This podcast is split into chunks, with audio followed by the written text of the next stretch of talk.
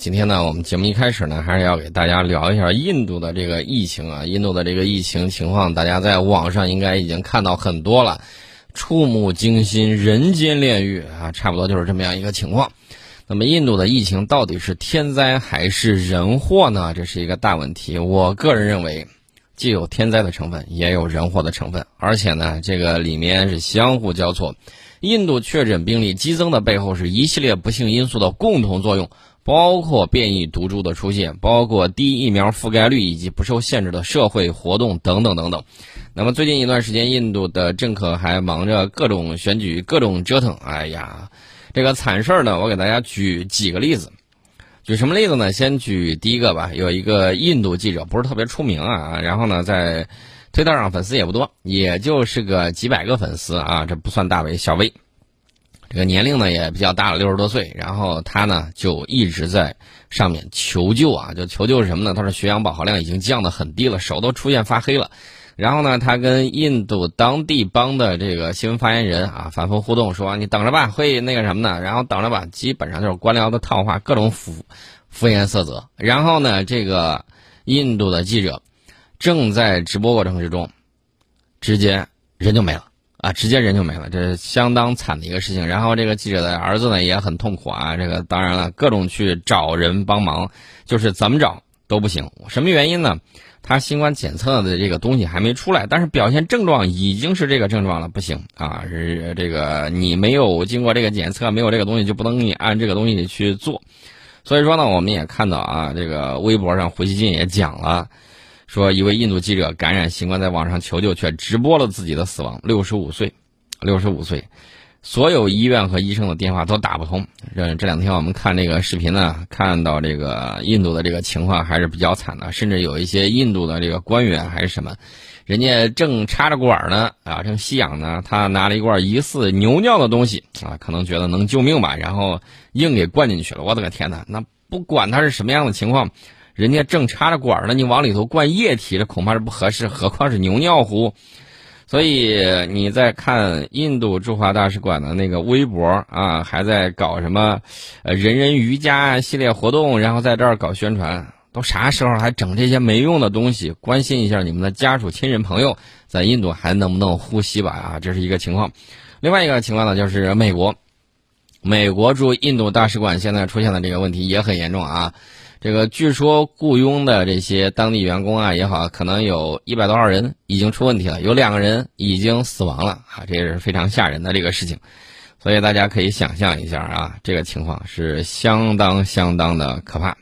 那么昨天呢，我还看了一个东西啊，什么东西呢？就是有人呢，这个他不是翻墙出去，在推特顶上，然后呢看几个月之前，在中国时报下面啊，有印度人在那儿发污蔑我们的这个话。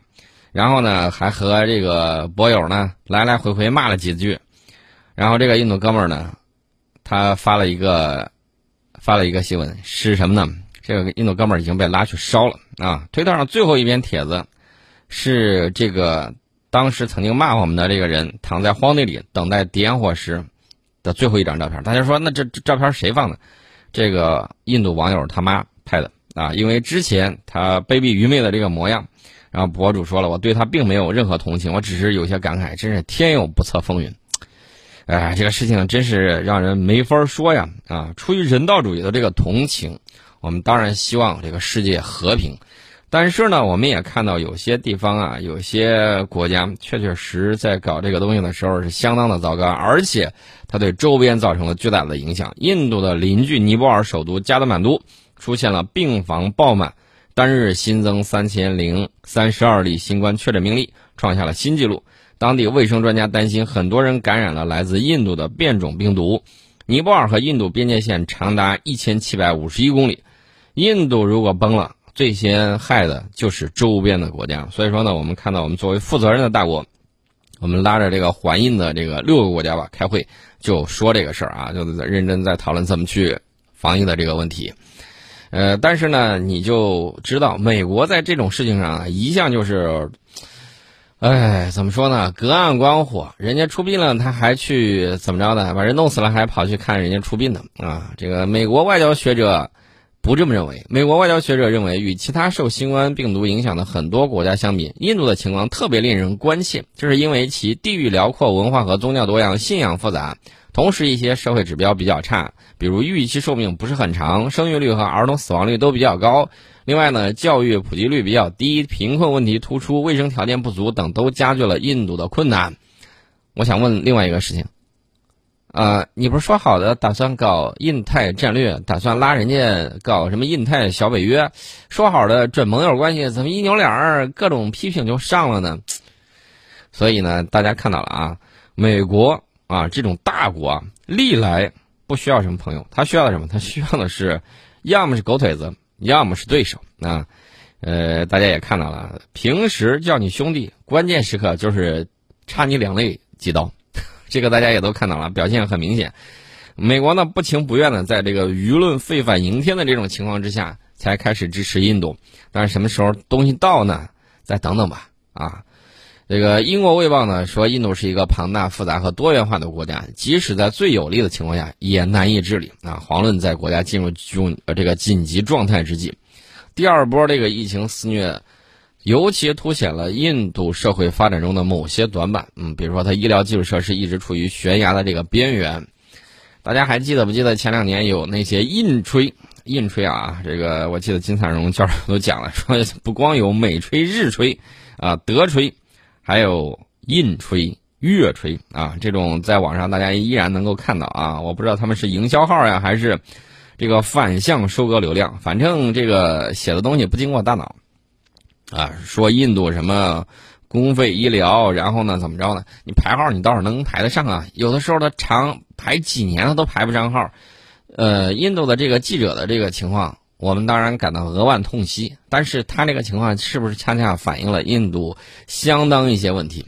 印度老说，哎呀，现在上海再过几年就要追上孟买了。我们听了之后都呵呵一笑，追上孟买。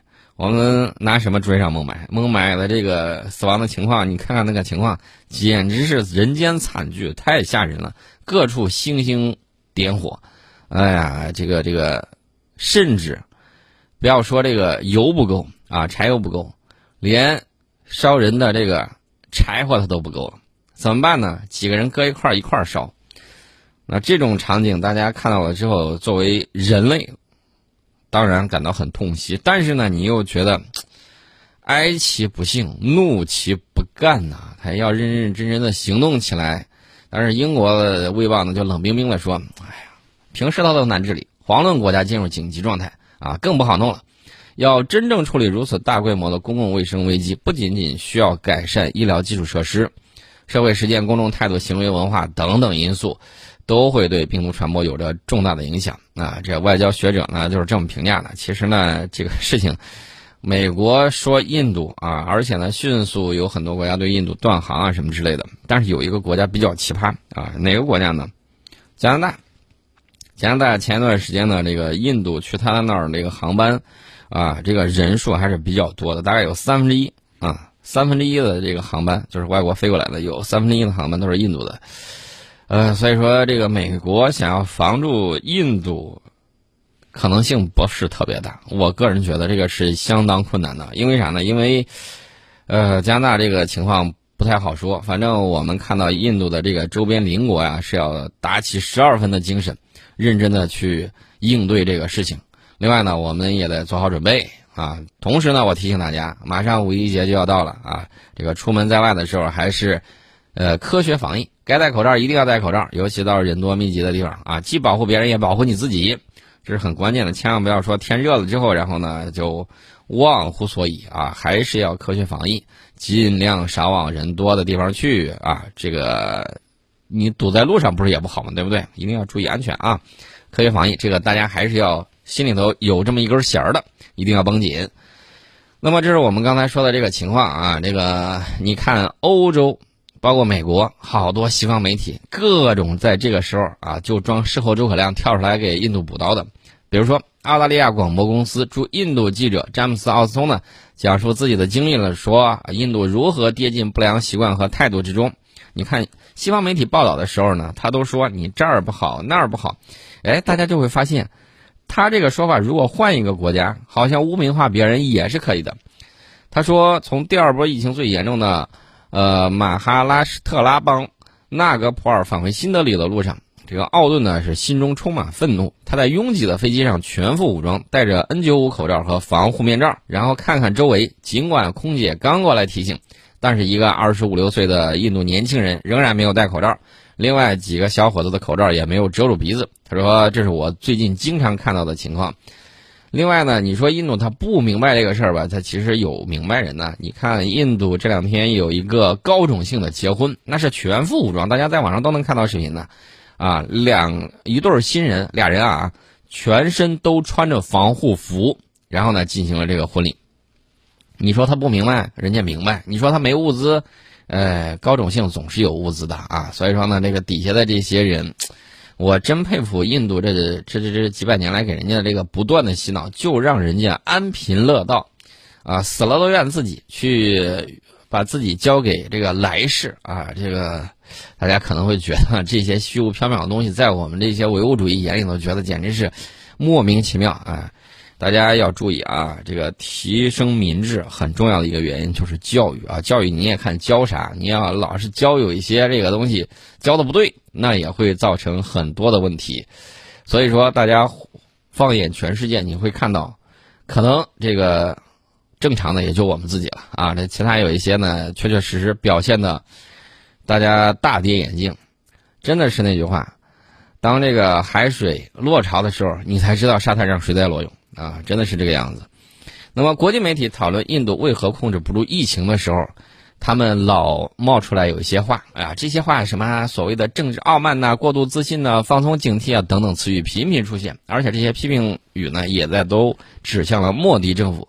我一直在跟大家讲，虽然印度抗疫不利，这是事实，但是呢，有一些国际媒体在这个时候不是想办法如何去帮助人家，而是干什么呢？而是各种指责，哎。而且呢，比较急火，这就是有一个问题要考虑了。他们到底想干什么？我是看到了这个秃鹫在天上飞翔、盘旋的这个样子。难道他们打算对某些国家动手吗？我说的这个动手，有可能是金融战领域，有可能是舆论战领域，也有可能是打算去抄底儿啊，各种可能性都会有的。我给大家举个例子，大家刚才听到了，有美国的这个网站。啊，有美国的媒体，有这个英国的媒体，美国还有一个叫石英网站的说，莫迪的推文是印度政府抗击新冠病毒做法的一个活生生的例子。他在社交媒体上不断表达对死于疫情的印度名人的哀悼，但同时对西孟加拉邦人民行使投票权感到兴奋。四月二十一号，当印度教徒庆祝拉玛节的时候，超过八万人聚集在恒河。莫迪在推特上呼吁克制的同时，也对自己的粉丝表达了祝福。啊，这个情况大家也都看到了吧？啊，这个不怀好意啊！英国经济学人把今年四月十四号称为印度的大日子，一百万到三百万印度教徒在恒河举行这个仪式庆祝大壶节，锡克教徒呢聚在一起庆祝新年，然后许多穆斯林呢与亲朋好友庆祝斋月的第一天，一边是宗教庆典和家庭聚会，另外一边呢是政治集会。在疫情肆虐的时候，英国卫报说，莫迪没有放弃选举活动。四月份，印度的四个邦和一个中央直辖区都举行了选举。颇具讽刺意味的是，赢得一场又一场选举之后，经济学人说了，莫迪正掌握着庞大的权力，是一代人中最有权势的印度总理。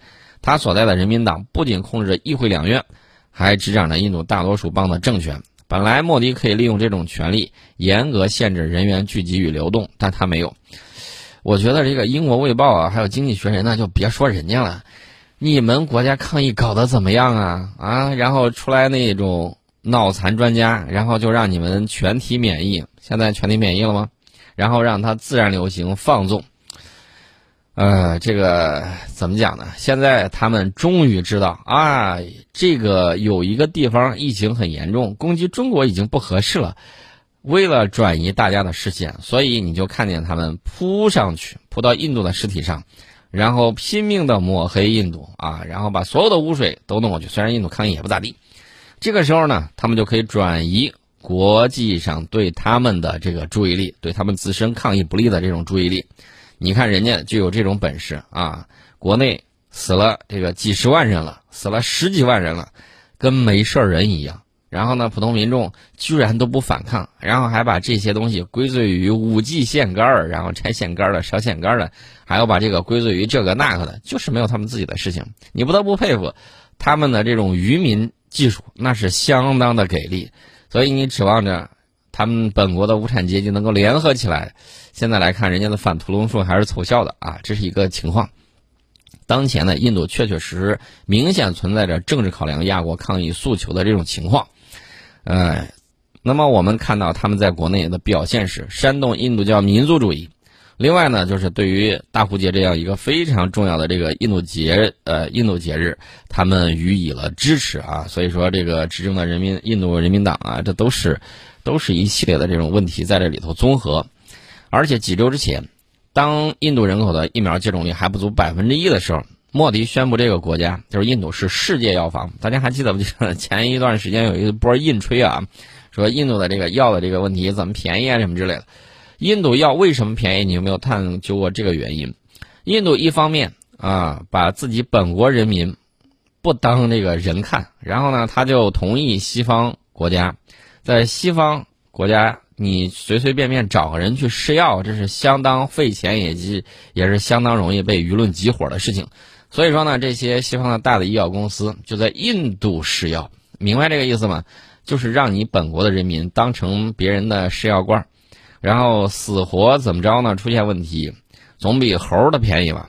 总比猴便宜吧？大家可以想象一下啊，就在这儿直接试。当然，这个西方国家会对印度睁一只眼闭一只眼，让他仿制一些药啊。所以说，这些仿制药没有有了技术专利的这种锁定。不用支付大量的这种专利费，它当然它便宜了啊！所以说这是为什么西方对它睁一只眼闭一只眼的原因。你打算让谁去给他试这个药呢？也许会出问题。大家也都看到了，给乌克兰士兵打啊，打的是阿斯利康的还是谁的？直接打完之后，直接人就嗝屁找凉大海棠了。然后呢，这个情况大家也都看到了，乌克兰的士兵拒绝去打，然后呢，这个。加拿大的这个教官要求你必须得有接种疫苗的这个证书，然后呢就伪造一个呗，反正我们也不打，怕死。结果加拿大的这个教官就有一半感染了这个病毒，这就是他们的这种一系列的骚操作，大家也都看得很清楚。所以说呢，我们在这个时候呢，不是说要嘲笑谁，也不是说要冷血的去观望谁，我们。从人道主义出发，做到我们能做的事情啊，我们对得起我们的良心。然后呢，我们愿意和我们这个一道认识到这个危险的这个朋友呢，一道来对抗这个。大家再次记住，新冠病毒是全人类共同的敌人，我们要站在人类命运共同体的这种高度去看待这个事情。啊，这个事情之后，大家可以想象，你将会收波新一波的这个粉丝和迷底。啊，为什么呢？因为我们靠实力说话。